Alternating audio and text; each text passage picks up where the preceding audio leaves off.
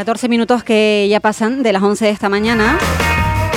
Y les habíamos anunciado que íbamos a hablar de los cielos de la isla de Fuerteventura, que a veces eh, nos ocupamos mucho de mirar hacia abajo, un poquito más lo que pasa en la tierra, pero de vez en cuando está muy bien mirar hacia arriba, al cielo, a nuestros cielos, que además son preciosos. Y si vamos a hablar de nuestros cielos, ¿con quién mejor que con Carmelo Cabrera, presidente de la agrupación astronómica de Fuerteventura? Carmelo, muy buenos días. Hola, muy buenos días. Que digo yo que a veces perdemos mucho el tiempo mirando para abajo con la cantidad de cosas que hay allá arriba. Posiblemente un porcentaje muy muy importante, más de un 90% está calculado, ¿no? Es decir, que es muy raro encontrar personas que de vez en cuando pues miren hacia arriba, eleven su mirada un poco a ese cielo estrellado que nos ha regalado la naturaleza. Es verdad, y, y lo bonito que es y lo poco que miramos hacia arriba. En estos días nos acordamos mucho de las lágrimas de San Lorenzo, así las conocemos, esas Perseidas, porque llega, llegan estos días, ¿no, Carmelo? No creo, creo que no es un día en concreto, sino aproximado. ¿11 de agosto, me equivoco? Sí, aproximadamente ese, digamos que eh, van a ser eh, los días 12, 13, incluso el 11. Calculamos que eh, entre esos tres días va a ser el máximo que vamos a poder ver de lluvia de estrellas, pero la lluvia realmente, bueno, pues podemos verla con como empieza a partir del 15 de 15, eh, 16 de julio y está ahora pues hasta eh, pues las fiestas de, Antigua, ¿no? Es decir, hasta principios de septiembre vamos a poder eh, vamos, visualizarlas y disfrutar de esas lluvias, pero también el máximo previsto pues es digamos cuando nosotros incluso pues hacemos un llamamiento al público en general para que disfrute del máximo que últimamente pues en estos últimos años hemos ido perdiendo cantidad, pero la calidad sigue también ahí en nuestro cielo y sobre todo porque es una época estival, una época interesante para estar y disfrutar durante muchas horas de noche, eh, pues ahí, en manga de camisa casi disfrutando de nuestro cielo, ¿no? Eh, a pesar de que la contaminación lumínica es algo que impide que veamos nuestros cielos con claridad. ¿Hay puntos todavía en Fuerteventura donde podemos ir a disfrutar plenamente de estas lluvias de estrellas?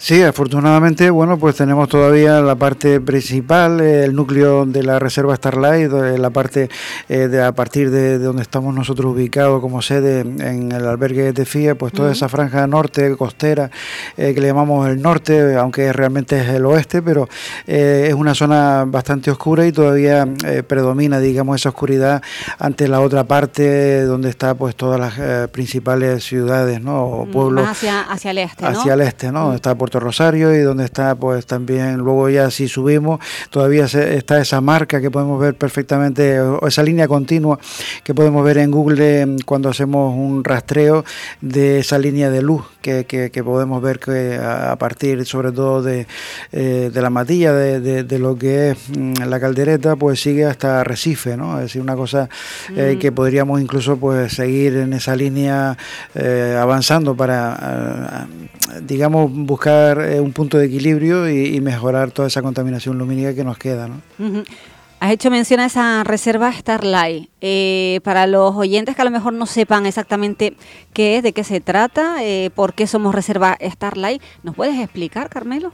Sí, es una idea bastante sencilla en el sentido sobre todo de preservar nuestros cielos, que eh, nosotros estamos viendo el mismo cielo que hace 3.000 años y que queremos mantener que los que nos sigan, digamos, durante 2.000, 3.000 años más, pues sigan manteniendo la posibilidad de tener eh, esa, eh, vamos, ese, ese, cielo, ese, esa cantidad de, poder ver esa cantidad de estrellas, eh, pues mm, lo vemos como muy interesante. Incluso, aparte que es un sello de calidad de, nuestro cielo, pues un reclamo también turístico, es un mm. reclamo que nosotros hemos planteado a través de las diferentes instituciones, los ayuntamientos y el Cabildo, aparte del Gobierno de Canarias, para que también se impliquen con la isla de Fuerteventura en un tema que ya no es solo nosotros, sino el propio turista que nos visita, pues nos reclama. Hay que tener en cuenta de que precisamente estamos en una zona estratégica, una zona que eh, pues vemos un cielo eh, muchísimo mayor que el que pueden ver en la península, en cualquier lado de la península, pues ya están unas latitudes superiores y nosotros estamos a 28 grados y medio, por lo tanto estamos viendo casi eh, desde Antigua, podemos ver las tres primeras estrellas de la Cruz del Sur, es decir, estamos hablando de una proporción de cielo muy, muy importante que a excepción de irte a África, pues, pues nosotros somos, digamos, dentro de la frontera sur de Europa, el punto más estupendo para poder desarrollar una observación nocturna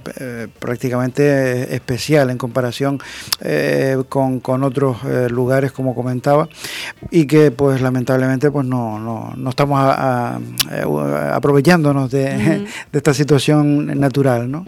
Nos estamos sacando el máximo partido entonces a, este privilegio de la naturaleza que tenemos en Fuerteventura. Efectivamente, nosotros eh, hemos hecho eh, intencionalidades para que eso se, se toma en cuenta, pero de momento estamos eh, bueno, en cero, ¿no? Cualquier cosa que se haga, hemos planteado pues hacer una, una serie de infraestructuras básicas, sencillitas, que son miradores astronómicos, indicadores a la polar, con unos carteles de interpretación, donde pues luego pues con una formación básica para gente que esté interesada, pues pueda ir por esos lugares y poder interpretar, digamos, ese, ese panel y, demás, ¿no? Y entonces, mm. eh, bueno, pues eso y muchísimas cosas más, pero digamos que son cosas muy baratas, sencillitas de hacer y, bueno, pues todavía estamos, como comentaba, a cero, ¿no? Pues ahí queda esa mención a esta reserva Starlight y a todas esas cosas que se podrían hacer y que además sería un reclamo importante para el turismo en nuestra isla de Fuerteventura que vengan a ver en nuestro cielo.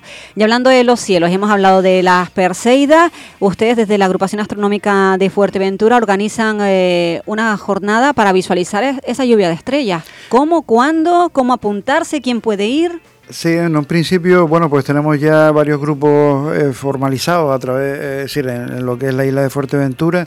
Y luego, bueno, pues también un llamamiento al público en general va a ser en Tefía, eh, justamente el sábado eh, por la noche a partir de las 10, porque lo que tenemos que tener en cuenta es que, bueno, previo, pues podríamos también preparamos, digamos, todo lo que es la, los equipos y demás, pero hay que tener en cuenta de que la lluvia, cuando más eh, cantidad de estrellas vamos a poder ver es a partir de las 12, ¿no? 12 de, la noche. De 12 a 5. Entonces la, eh, el horario que tenemos previsto para este sábado es a partir de las 10, 10 y media, ¿no? Entonces, bueno, pues allí haremos una pequeña charlita para que se sitúen. Eh, sobre todo es un tema de orientación en un principio porque Perseo va a salir justamente por un cuadrante, no se va a mover de ahí, va, lo vamos a poder ver que sale del horizonte y luego se va a elevar, pero siempre digamos, dentro del cuadrante norte-este, ¿no? Es decir, dentro de, ese, de esos 90 grados de azimut eh, hacia el este, pues eh, vamos a poder eh, ver sobre todo pues a Perseo en un principio y luego veremos también Júpiter, que sobre la una pues ya aparece, ¿no? Cuando ya veamos a Júpiter, significa que Perseo va a estar por arriba, ¿no? Es decir, va a estar mm. entre Casiopea y, Tauro, y entonces pues es fácil de localizar y, bueno, no significa que miremos a ese lugar porque, digamos, estamos hablando del radiante, de donde sale, digamos, todo ese material y que eh, lo interesante pues es acostarse, ¿no? Es decir, eh, estar lo más cómodo posible para estar el más tiempo posible y poder ver, ¿no? Entonces, eh, vamos a ver cómo salen de, ahí y, y, se reparten por todo el cielo y ese es el espectáculo, ¿no? Desde luego, un espectáculo increíble. Si alguna persona que nos está escuchando en este momento le apetece, ir a disfrutar de, esto, ¿qué tiene que hacer? Bueno, en principio nada, solamente visitarnos en el albergue de Tefía. Estamos ahí a partir de las diez y media, diez, diez y media vamos o sea, el mismo sábado se acercan hasta Tefía, sí. 10, diez y media y ahí los encuentran simplemente. Efectivamente. No tiene coste, esto es gratis, una mantita, eso sí, por si acaso. Sí, una chaquetita. Lo que necesiten para la noche, es decir, como tú bien planteas, incluso aparte, pues a lo mejor sí, una tumbona, una estela para tumbarse en el suelo, eh, luego pues algo de comida, bebida, agua en fin, eh, calzado y, algún abriguito, sobre todo por si la noche refrescara. ¿no? Mm, siempre de madrugada sabemos que refresca un poquito y así podemos estar eh, cómodo.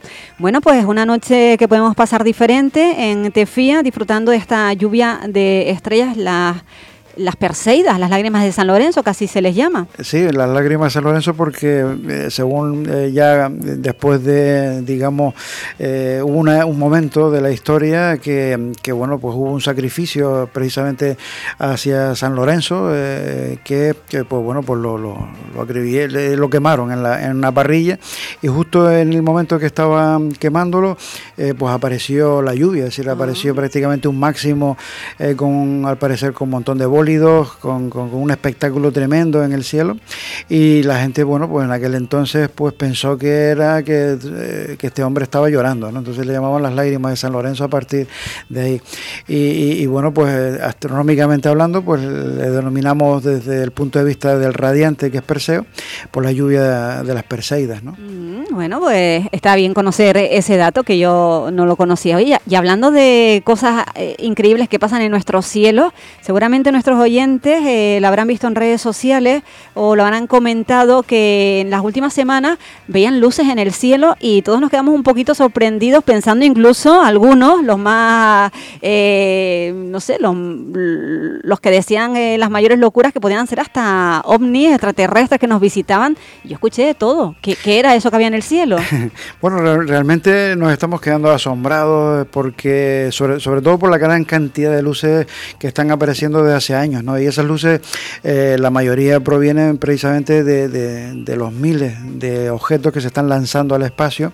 Estamos hablando de satélites, mini satélites, bueno, incluso en Fuerteventura pues también hay proyectos para lanzar eh, pequeños objetos al espacio y, y, la previsión es esa, la previsión es que en poco tiempo pues vamos a tener un cielo iluminado porque es el reflejo del sol y va a reflejar en todos esos objetos y entonces pues nos va a brillar, pero no va a brillar de una manera no natural, sino eh, precisamente eh, de, algo que está haciendo el, humano, ¿no? Es decir, eh, hoy por hoy todos los países se quieren apuntar a lanzar su propio artefacto, ¿no? Y bueno, pues para el tema de comunicaciones, a un momento determinado está todo bien, pero luego los objetos se están caducan, es decir, llega a su final de vida y se mantienen ahí en, el espacio. en el espacio. Entonces todo eso de momento va a ser un problema hasta que mm. no se busque una solución. Pero vamos a ver cada vez más objetos de ese tipo. Es decir, eh, son direcciones que no tienen nada que ver con la parte astronómica, en el sentido de que llevan rutas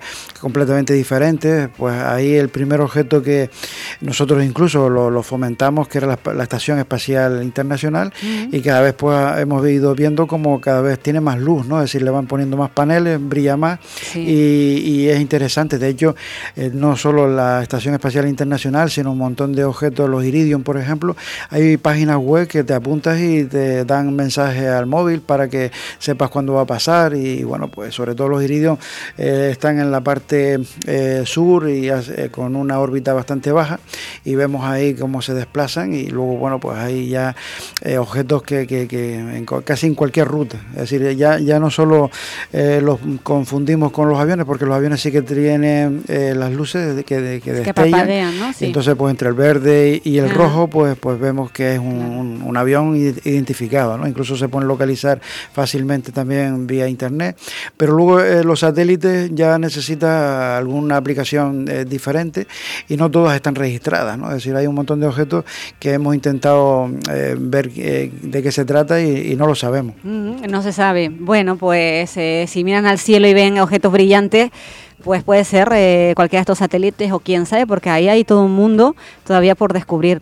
Carmelo, eh, ya para despedirte, que te hemos robado un ratito, eh, además de la lluvia de estrellas, de las perseidas que veremos este sábado en Tefía, estás metido en otros asuntos. Me hablabas hace un ratito de un estudio sobre las iglesias muy interesante que se ha publicado.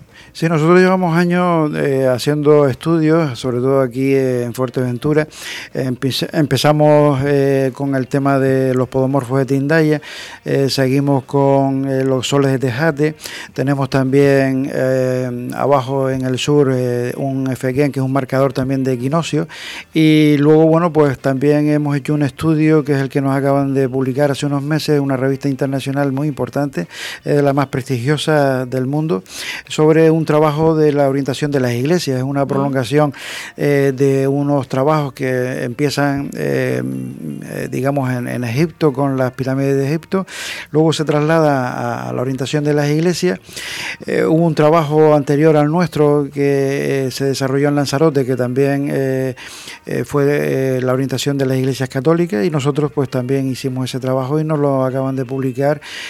pues estamos contentos sobre todo porque es una revista donde ahí pues van los mejores trabajos, ¿no? es decir, no, no publican cualquier cosa, como se suele, como solemos decir, y, y va sobre todo en relación a, bueno, pues a decir que las iglesias fueron colocadas con una estrategia, ¿no? Es decir, había precisamente unas directrices que salieron del Concilio de Trento en aquel momento y nosotros, bueno, pues verificamos que de ese, esa norma, digamos, esas directrices que, que, estaban marcadas en aquel momento y viendo que, por ejemplo, en este caso Fuerteventura, era de los lugares más alejados de la Europa de aquella época, eh, pues a ver la influencia que tenía, a ver si habían hecho caso a... ¿Y, se han cumplido? Bueno, la mayoría sí, pero otras no, porque eh, se, se, ve perfectamente como, bueno, pues también intentaron eh, pues respetar el tema de los vientos, el tema del, clima, ¿no?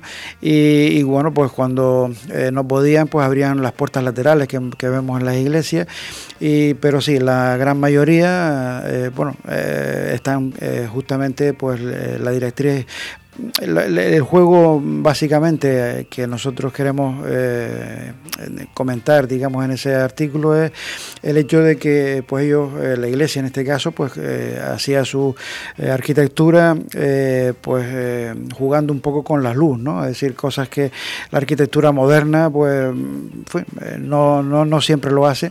Y en este caso bueno pues se preparaba digamos la orientación de la iglesia de tal forma de que el día del santo principal de esa iglesia, pues la luz viajaba eh, precisamente por ese pasillo y al final iluminaba, digamos, el altar, ¿no? Y, iluminaba el santo, ¿no? Y, de hecho, eh, pues en Italia se utiliza mucho eh, llevar a la gente esos días concretos para ver ese, ese, efecto de la luz. Bueno, no es un efecto, es decir, que orienta, es como si fuera un tubo, un, observatorio y, te entra la luz directo ahí, ¿no? Vas viendo como la luz mm. va paseándose por el pasillo y, ilumina, digamos, a la imagen que tienen al final. ¿no? Muy qué interesante, muy bien, pues, pues una cosa interesante que se conozca y se, y se divulgue.